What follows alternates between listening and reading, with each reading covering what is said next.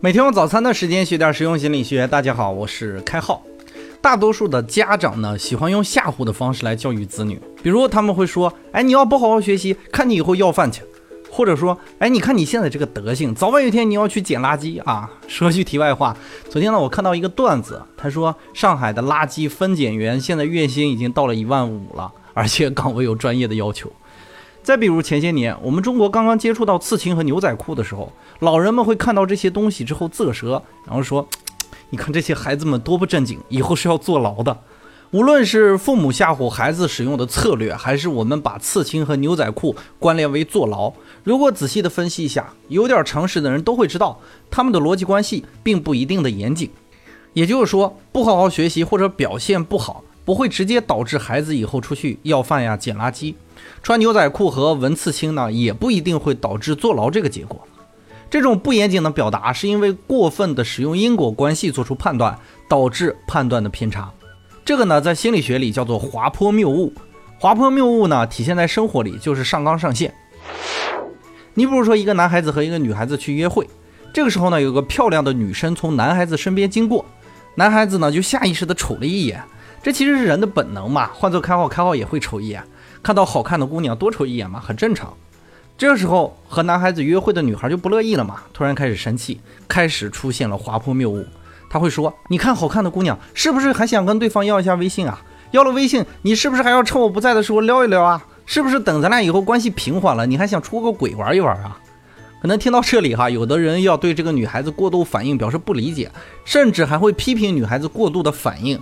要开号说哈，我们大可不必批评这个女孩子，我们更多的要去理解一下滑坡谬误。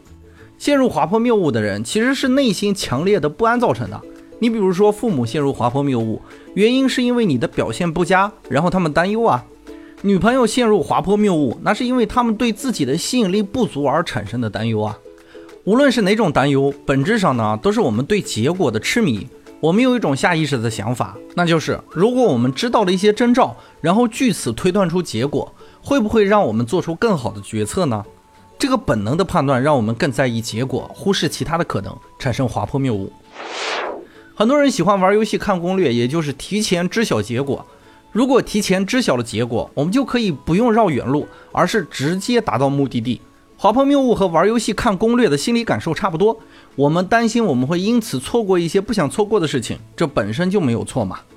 滑坡谬误经常出现在两性关系中，我们会因为对对方的过度关心而产生过度的担忧。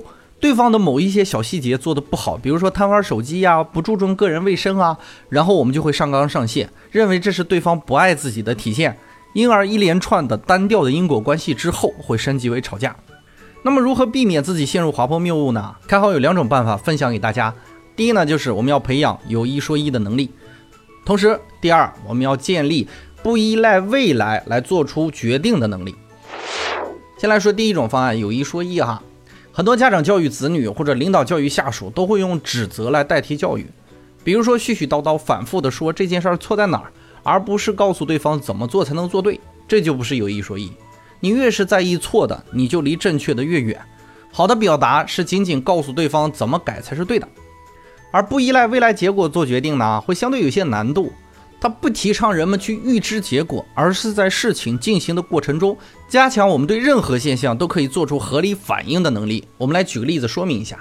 你比如说，很多的大学生刚上大学，初次接触到社会，他会很迷茫啊，他不知道未来会怎样啊。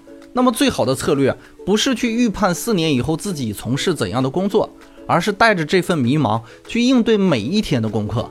用闲暇的时间去提升自己各方面的能力，就算有人告诉你四年以后会有很大的成就，基础不也应该是你踏踏实实的做好每一件事儿吗？相比于预测结果，哈，面对现在其实才是不绕弯路呢。最后呢，还是分享一个心理学秘密：为什么我们会觉得有些电视剧有些剧情很狗血呢？因为编剧陷入了滑坡谬误，用单调的因果关系去写自己的剧本，所以才会有狗血的剧情给你看呀。由此可见，为什么人生很有趣呢？因为我们的人生绝对不是简单的因果关系构成的呀，而是丰富多彩、充满各种各样可能性的。如果准确的告诉你未来会怎样，那和死了有什么区别呢？好啦，感谢大家宝贵的时间，欢迎持续订阅和关注本专辑，我们下期再见。